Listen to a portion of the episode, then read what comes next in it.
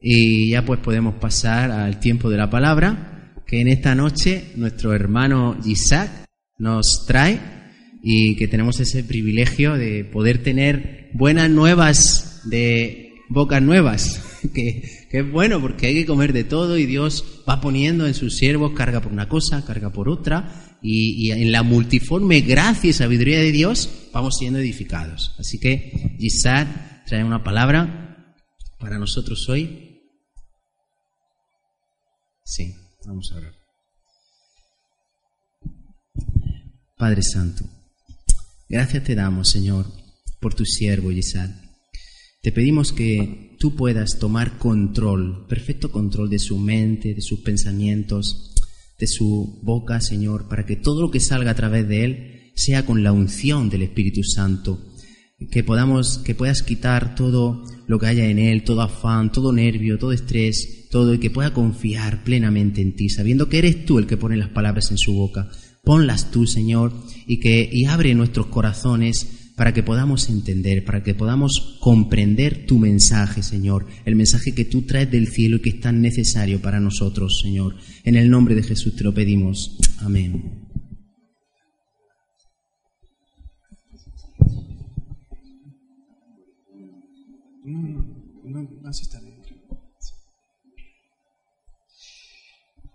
Bien, hermanos.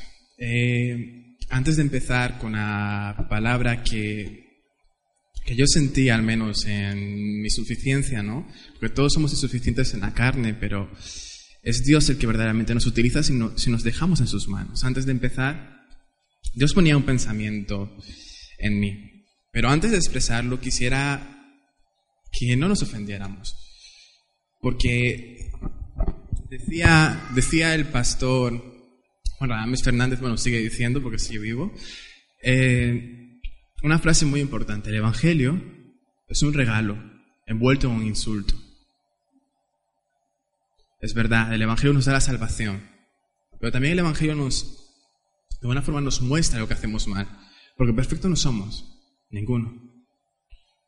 Está para Dios que no había justo ni a uno. Ninguno somos merecedores de la sangre de Cristo, pero Él murió por nosotros. Quería expresar esto porque quizá el mensaje de hoy no sea un mensaje de, digamos, de bálsamo, que al final sí, porque al final Dios siempre trae restauración, pero también es un mensaje de disciplina. Entonces ponía la ilustración de, ¿os imagináis un matrimonio de una niña de cuatro años con un hombre de 33? ¿Os lo imagináis? ¿Es posible eso? ¿De ese matrimonio va a venir fruto? ¿Vendrá fruto de ese matrimonio de cuando los dos estén en su intimidad? No vendrá. ¿Por qué? Porque la niña tiene tres años. Muchas veces así está la iglesia. Cristo no viene por una niña. Cristo viene por su esposa. Y Cristo quiere su esposa. Mientras no nos dejemos procesar, seguiremos siendo niños. Cuando entramos en el proceso de Dios y nos dejamos en sus manos, es cuando verdaderamente maduramos. Como decía Pablo en 1 Corintios 13, cuando era, cuando era un niño pensaba como un niño, actuaba como un niño, mas ahora soy un hombre. Igualmente nosotros tenemos que decir lo mismo. Es verdad, hay una vida pasada, pero en Cristo todo es hecho nuevo. Examinad vuestras vidas, examinemos nuestras vidas, porque en realidad todo nos falta. No hay justo ni a uno. Quisiera que me acompañaseis un segundo a Efesios 6. Es una palabra que creo que es de sobra conocido, que todos la hemos leído alguna vez, pero hoy vamos a detenernos en ella y meditarla. También Dios, de alguna forma en su multiforme gracia, pues me traía un poco la confirmación del mensaje de hoy. Vamos a leer en Efesios 6 a partir del versículo 10. Dice así, por lo demás, hermanos míos, fortaleceos en el Señor y en el poder de su fuerza, vestíos de toda la armadura de Dios, para que podáis estar firmes contra las acechanzas del diablo. Vamos a seguir, pero quisiera que nos quedásemos, que nos quedésemos con dos cosas. Fortaleceos. ¿Quién se fortalece? ¿Quién te fortalece?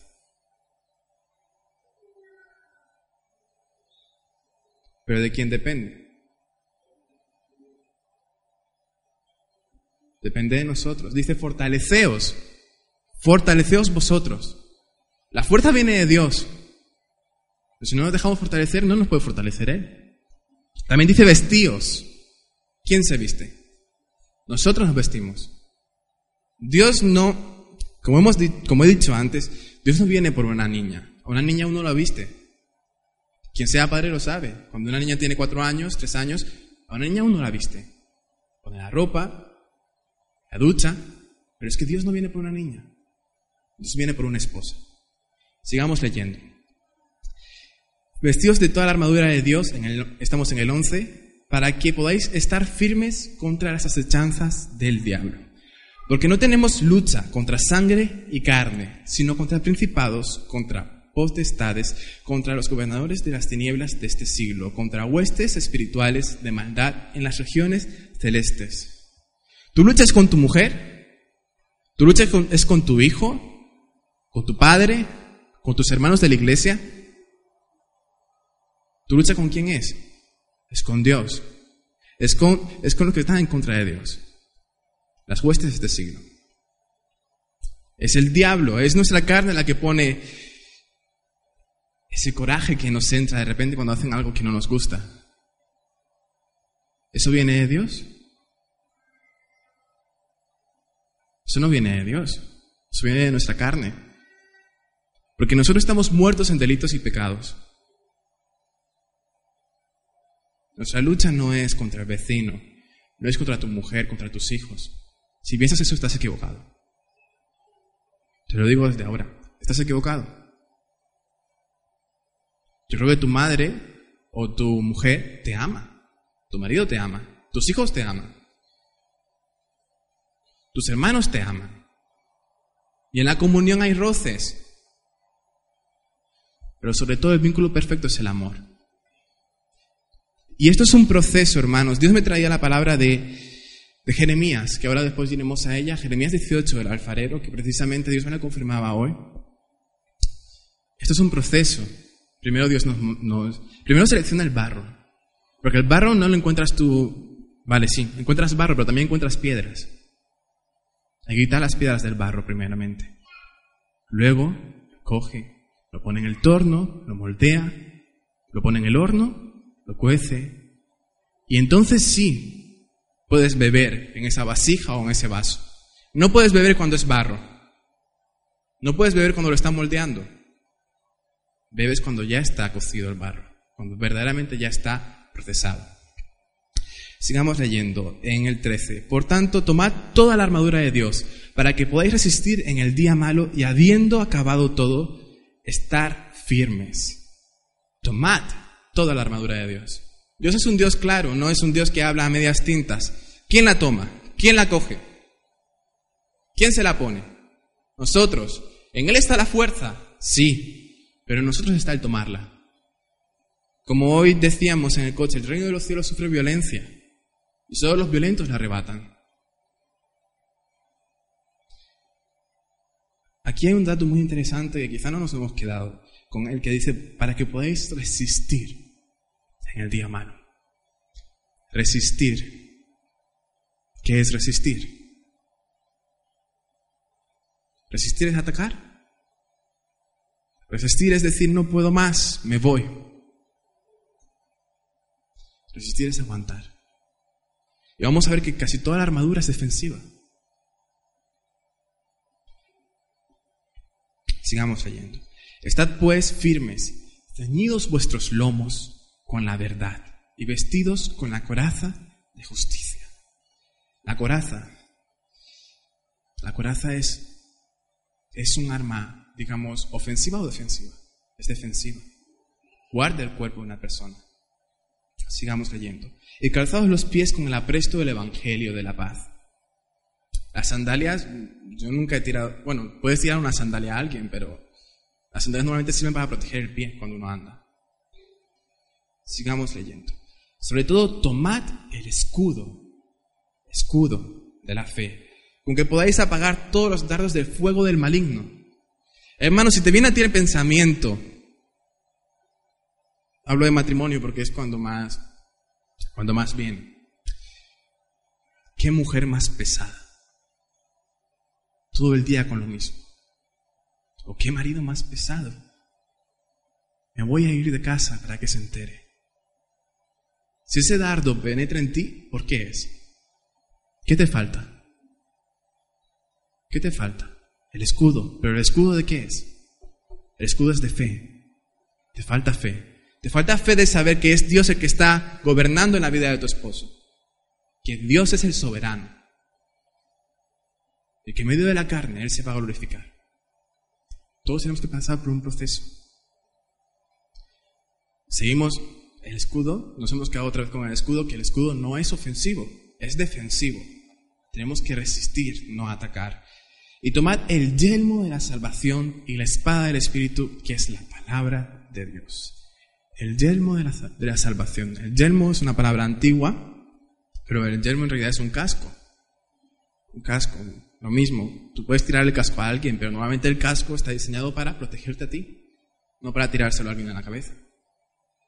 La espada sí, la espada es, es ofensiva, pero no es ofensiva para tu hermano ni para tu mujer.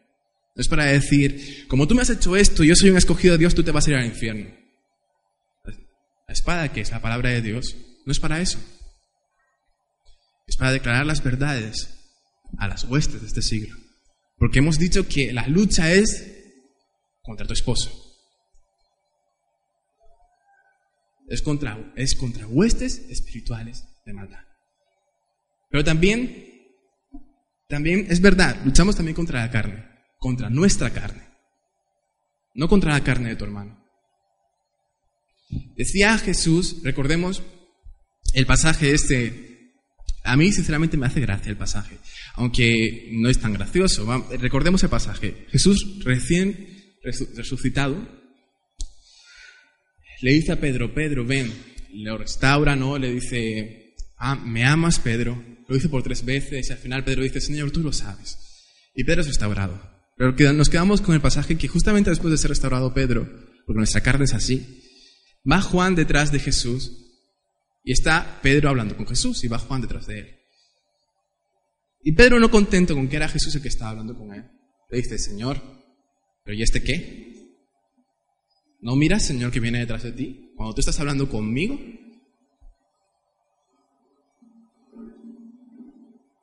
¿Pero qué le dice Jesús? Si quiero que Él quede hasta que yo venga, ¿a ti qué? ¿Qué a ti? Traduzcámoslos al lenguaje actual. ¿A ti qué te importa? Suena muy fuerte, pero ¿a ti qué te importa?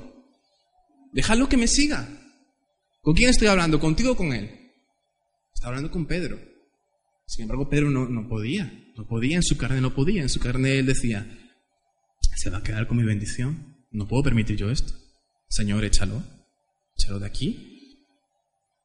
Sigamos leyendo orando en todo tiempo, con toda oración y súplica en el Espíritu, y velando por todos los santos. Eh, con toda perseverancia y súplica por todos los santos. Vale. Nos hemos quedado con que, ¿de quién depende el que llevemos la armadura puesta? De nosotros depende. No te va a vestir Dios. Mi mamá me vestía cuando yo era pequeño, hasta los cinco años o así. Pero ya después empecé a vestir yo. Sería raro, ¿no? Que mi madre me vistiese a esta edad. Sería raro. Dios no te va a vestir, hermano. Dios no te va a vestir. Te tienes que vestir tú. Tienes que tomar tú las armas espirituales. ¿Te imaginas a un soldado, un soldado romano, o también un soldado de ahora, de hoy en día, yendo a la guerra, pero va, vale, va con la pistola, va con la espada, pero no lleva ni casco, ni chaleco antibalas. No lleva ninguna protección. ¿Va a durar mucho ese soldado? ¿Va a durar mucho? La espada es muy fácil, es muy fácil tener la espada. La espada es, esta. Las armas defensivas son, son, las que cuestan. La fe, el escudo de la fe, con, el que apagar los dardos del maligno. La fe de saber que aunque me esté yendo mal, Dios va a mejorar la situación, porque Él es soberano.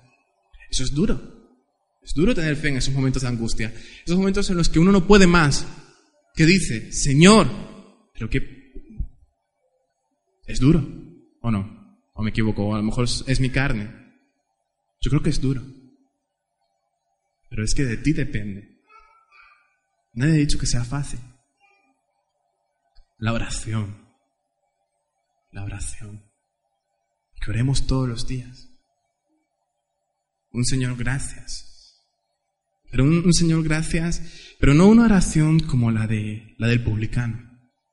Si recordáis ese pasaje cuando, cuando, no, perdón, el fariseo, cuando está el fariseo y el publicano orando, y el, fariseo ora y dice, Señor, gracias porque no soy como este. No. Dice, orando en todo tiempo, con toda oración y súplica en el Espíritu, velando en ello con toda perseverancia. Perseverancia. En todo tiempo y perseverando. Y velando en, con toda perseverancia y súplica por todos los santos. No decir, Señor, llévate a mi mujer ya, porque ya no puedo con ella, sino decir, Señor, tócala. No decir, Señor, estoy harto ya de lo que me hace.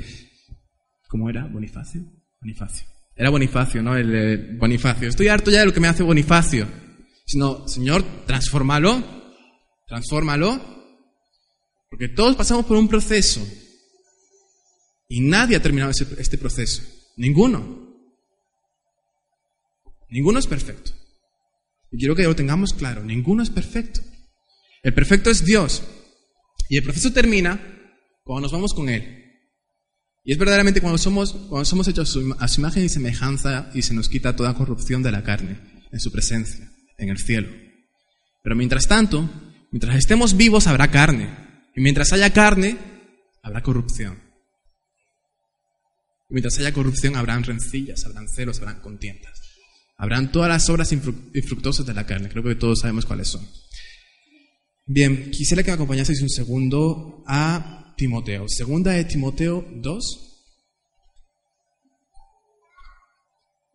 Nos hemos quedado, mientras lo buscamos, nos hemos quedado con dos cosas. Primeramente, que depende de ti ponerte la armadura. Y en segundo lugar, que la armadura no es ofensiva, sino defensiva, para resistir el día malo. Para resistir, no para atacar. En 2 de Timoteo 2, vamos a leer a partir del versículo 14.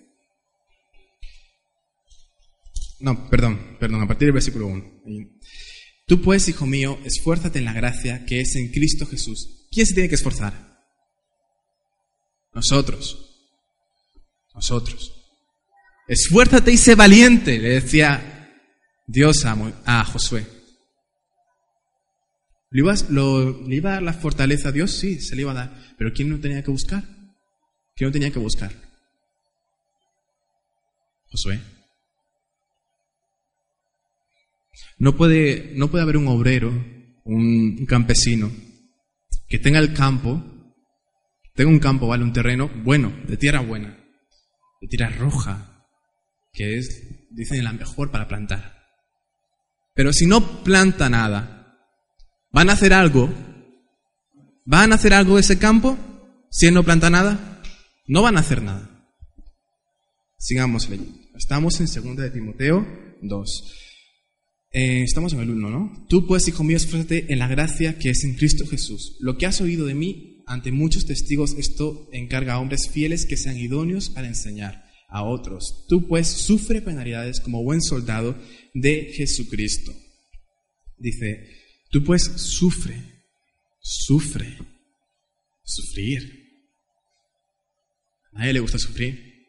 De hecho hay un evangelio que aquí en España se llama Familia Unida, pero en Latinoamérica se llama Pare de Sufrir. Es una denominación. Pare de sufrir. Tú eres un rey y un sacerdote. Hemos venido a sufrir a tomar la cruz y a seguir a Cristo. Dice la palabra de Dios que crucifiquemos nuestra carne cada día. Cada día. Hasta que el proceso termine. Y el proceso termina cuando morimos. De menos no. De menos no termina. De menos la lucha con tu mujer va a seguir. La lucha con tu hijo va a seguir. Con tus padres. Con tus hermanos. ¿Seguirá? Porque todos tenemos carne. Seguimos leyendo. Ninguno que milita se enreda en los negocios de la vida a fin de agradar a aquel que lo tomó por soldado. Y también el que lucha como atleta no es coronado sino lucha legítimamente. El labrador, mira, no sabía que estaba aquí, pero sí está aquí. El labrador para participar de los frutos debe trabajar primero. Considera lo que digo y el Señor te dé entendimiento en todo. El labrador, para participar de los frutos, tiene que trabajar primero. No podemos esperar, no puede esperar a un atleta que está corriendo una maratón. Son 42 kilómetros, ¿no la maratón? 42 kilómetros. Y empieza a correr la maratón, pero ya al kilómetro 5 ya, que 5 es mucho, 5 es mucho, al kilómetro 5 ya se cansa.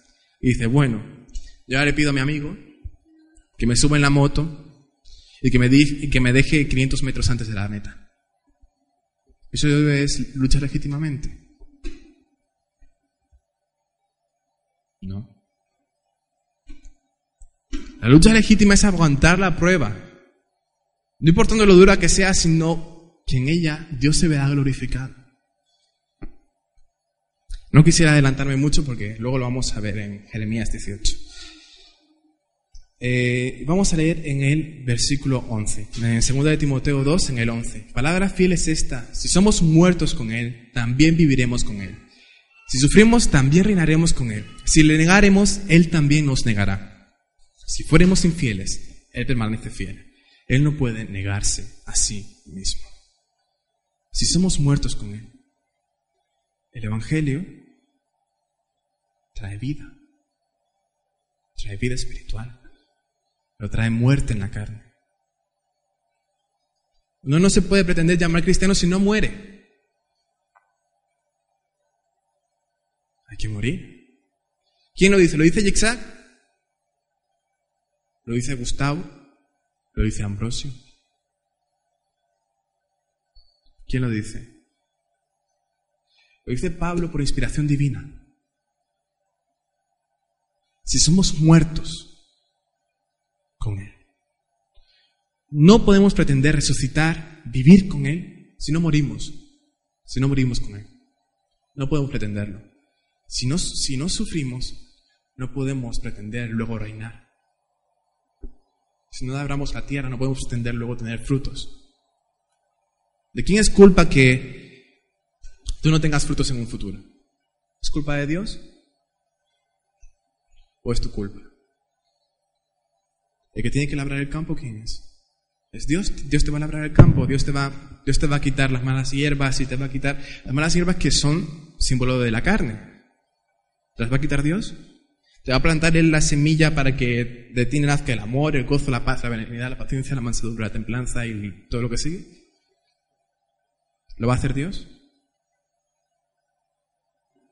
Tienes que hacer tú. Lo tienes que hacer tú. Esto depende de ti. El Evangelio es un, es un regalo envuelto en un insulto. Qué gran verdad. Porque duele. Duele, a la carne duele. A mí me duele. A mí me duele pensar que, que tengo que sufrir. Sufrir. ¿A alguien le gusta sufrir? Que tengo que aguantar. Dios no lo quiera. Que a lo mejor el día de mañana me case y mi mujer, yo qué sé, que lo tengo que aguantar.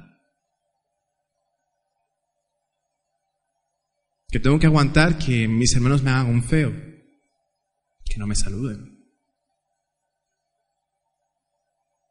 ¿Tengo que aguantar? O, por ejemplo, sí que puedo poner el ejemplo de mi madre. Tengo que aguantar cuando mi madre me llama la atención. A lo mejor no he hecho nada malo, pero me la llama. Pongamos el ejemplo. ¿Lo tengo que aguantar o tengo que decirle, oye, ¿qué te pasa? Yo soy un ungido de Dios. ¿Cuál es la actitud correcta? A Jesús lo escupieron, hermano escupieron, lo latigaron, lo crucificaron. Y él era, él era el rey de reyes y el señor de señores. Él lo tenía todo, todo. La adoración, Sin embargo, lo sufrió. ¿Tú eres más digno que Jesús? ¿Yo soy más digno que Jesús? Para decir, no quiero sufrir. No. No. Si fuéramos infieles, Él permanece fiel. Dios te da la oportunidad de cambiar. La palabra de Dios es una palabra de condenación. Es una palabra que puede, puede decirte lo que está mal en tu vida, porque es un espejo. Pero, no te pero ya depende de ti el quitar. Por ejemplo, vamos a poner el ejemplo. Imagínate que estás recién levantado. Porque todos recién levantados nos metemos al baño primeramente para, para asearnos. Y te ves en el espejo. Y tienes, y tienes lagañas, tienes, tienes un moco por ahí, baba. Y te ves, te ves en el espejo. Pero dices, va, no me limpio. ¿Te va a limpiar tu mamá? ¿O tu papá? ¿Te va a limpiar Dios? Dios nos, limpió cuando venimos a Él por primera vez.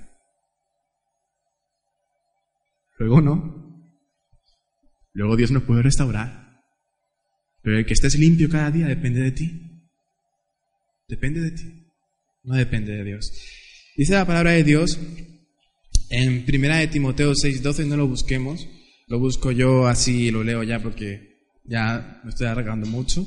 Primera de Timoteo 6:12 dice, pelea la buena batalla de la fe, echa mano de la vida eterna, a la cual asimismo fuiste llamado habiendo hecho la buena profesión delante de muchos testigos. Yo busqué el término pelea, que está aquí escrito, y viene de la palabra agonía en griego. Agonía. ¿Sabemos lo que es la agonía? Cuando uno dice, no puedo más. Por mí ya no puedo. Por mí ya no tengo fuerzas. En ese momento es cuando Dios te fortalece. La agonía de saber que estás muriendo. Porque si te dejas en las manos de Dios, estarías muriendo tu carne. La muerte trae agonía. Hay personas que, mueren dormidas. Bueno, vale. Pero la gran mayoría hay una agonía dolorosa. Porque es doloroso. Es doloroso el morir. hay que morir cada día. Cada día. Crucificar la carne cada día en la cruz. Ah, no, pero es que el día de mi cumpleaños no, porque ya, ¿no? Cada día. Ah, no, es que yo ya tengo 99 años, ya voy por los 100, yo ya, ya puedo decir ya. No, no, no. Cada día. Vamos ya a la base, que es en Jeremías 18. Vamos a buscar Jeremías 18, creo que es una palabra conocida por todos.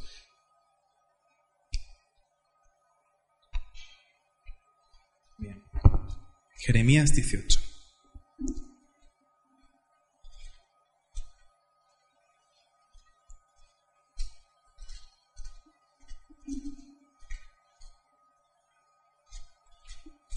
A ver si lo encuentro yo. Mm, Jeremías 18. Dice, vamos a ver a partir del versículo 1. Palabra de Jehová que vino a Jeremías diciendo, levántate y vete a casa del alfarero, y allí te haré oír mis palabras. Y descendí a casa del alfarero, y aquí que él trabajaba sobre la rueda. La vasija de barro que él hacía se echó a perder en su mano, y volvió y la hizo otra vasija, según le pareció mejor hacerla. ¿Por qué pudo modificar la vasija? ¿Por qué la pudo modificar? Porque era de barro. Aún no la había metido en el horno. No dice que se la había roto en el horno, se la había roto cuando la estaba formando. El barro, la arcilla, con lo que estuviese trabajando el alfarero, hay que seleccionarla. Porque no creas que el... tú vete a un descampado cuando haya llovido y coge barro. ¿Está el barro solo? El barro viene con piedras, incluso con plantas. Ahora, si vas, a hacer, un vaso con ese barro, ¿te sirve que tenga piedras o plantas? ¿No te sirve? ¿Lo tienes que quitar? De igual forma, Dios quiere hacer un, un vaso de ti. Pero tiene que quitar lo malo. La disciplina de Dios es así. Él te muestra lo que está mal. Te puede gustar más o menos. Nos puede gustar más o menos. Pero es que es así. ¿Y quién lo dice? Soy muy repetitivo, yo lo admito. Pero ¿quién lo dice? ¿Lo digo yo? Lo dice Gustavo. Lo dice Ambrosio. Lo dice el apóstol intergaláctico, yo qué sé, Ataulfo. Lo dice él. Lo dice Dios. Lo dice Dios. Y estábamos en el 4, ¿no? Se echó a perder en su mano y volvió y la hizo otra vasija, según le pareció mejor hacerla.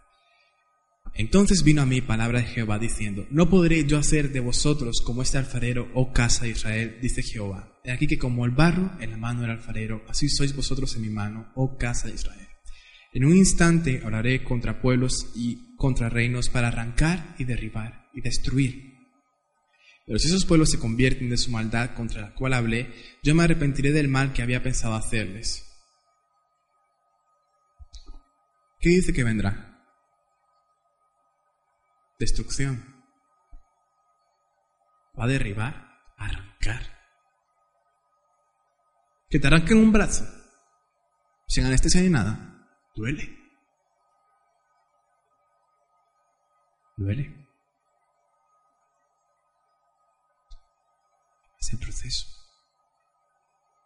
Dios me mostraba que Él, Él no selecciona, Él selecciona el barro, quita las piedras. Él las quita. Las hierbas incluso. Cuando venimos a Él, nos moldea. Luego nos mete al horno, que es la prueba. Pero hay cristianos que se salen del horno y dicen, no Señor, Tú me vas a meter a mí en el horno. Pues yo, estoy bien así como estoy. ¿Dónde vas? Hay cristianos que se salen del horno. Y ese vaso se queda a medio hacer. Ese barro ya no se puede volver a utilizar. No se puede volver a utilizar ese barro. ¿Por qué? Porque aunque no se ha cocido todo, se ha cocido una parte y se forman durezas. Y ya no vale. Intenta beber en un vaso a medio hacer. Habrán partes sólidas, pero habrán partes que aún estén blandas y por ahí se saldrá el agua. Dice la palabra de Dios en Timoteo que de nosotros depende ser vasos de honra o de deshonra. Dios te va a utilizar igual pero te puede utilizar como un instrumento para mostrar su gloria o como una persona carnal para provocar a los demás y que ellos sean formados. Eso ya depende de ti. ¿Tú qué quieres ser? Como, cuando, como cuando a mí me preguntaban, ¿qué quieres ser de mayor? ¿Qué quieres ser? Un cristiano que es un instrumento de honra en las manos de Dios o un instrumento de deshonra. ¿Qué queremos ser? ¿De quién depende? Dice en Timoteo que de nosotros depende. Limpiémonos, dice, limpiémonos. ¿Quién nos limpia? ¿Dios? Ya pasó ese tiempo en que nos limpiaba Dios. Ya pasó. Al igual que ya pasó en el, tiempo en que a mí me cambiaba mi madre la ropa. Ya pasó. Ahora depende de ti. Él escogió el barro, ¿sí? Él ha quitado las piedras, las malas hierbas del barro, porque el barro tiene malas hierbas, el barro tiene piedras. Él lo moldea.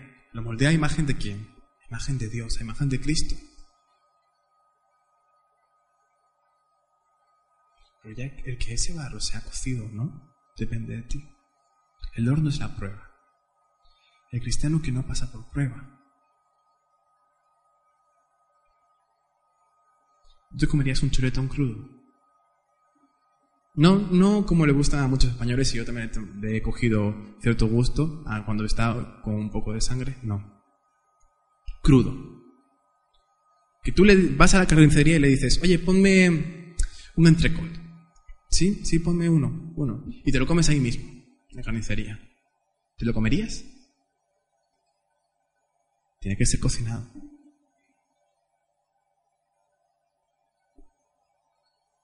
Tenemos que ser cocinados.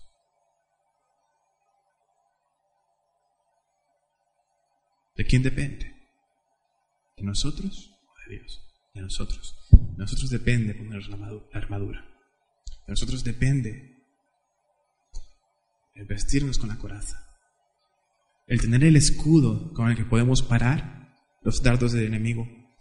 En el que el enemigo nos puede decir, pero mira, Mira a tu mujer lo que te ha hecho. No te merece. Déjala. Si tú tienes fe, si tienes fe para saber que es Dios el que está haciendo la obra en tu mujer, es como tienes el escudo para poder apagar esos dardos, para poder resistir, resistir, no atacar. No ponerte a la defensiva con tu mujer, con tu hijo, con tu padre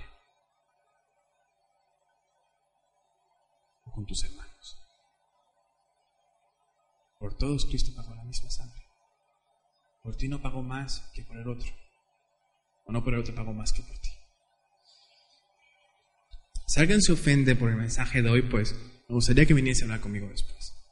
Y ya si, pues bueno, ya que me quiten el micro y ya que predique otro. Pero Dios me ponía la palabra esta que dice en Samuel, que ninguna palabra dejó verter en tierra. Samuel no, no vertió ninguna palabra en tierra, sino que toda, todas las palabras que recibía de Dios la daba al pueblo. Podía ser de más beneficio, de más beneficio para la carne, ojo, o menos. Podía darte más gozo o menos. Podía decirte Dios, ay, si tú eres muy bueno. Tú eres muy bueno. Como decían los, los discípulos, Señor, manda que descienda fuego del cielo y que los consuma, que los consuma. ¿Qué hizo Jesús con ellos? ¿Qué hizo? ¿Les hizo caso? ¿Mandó el fuego del cielo? ¿Les consumió el fuego?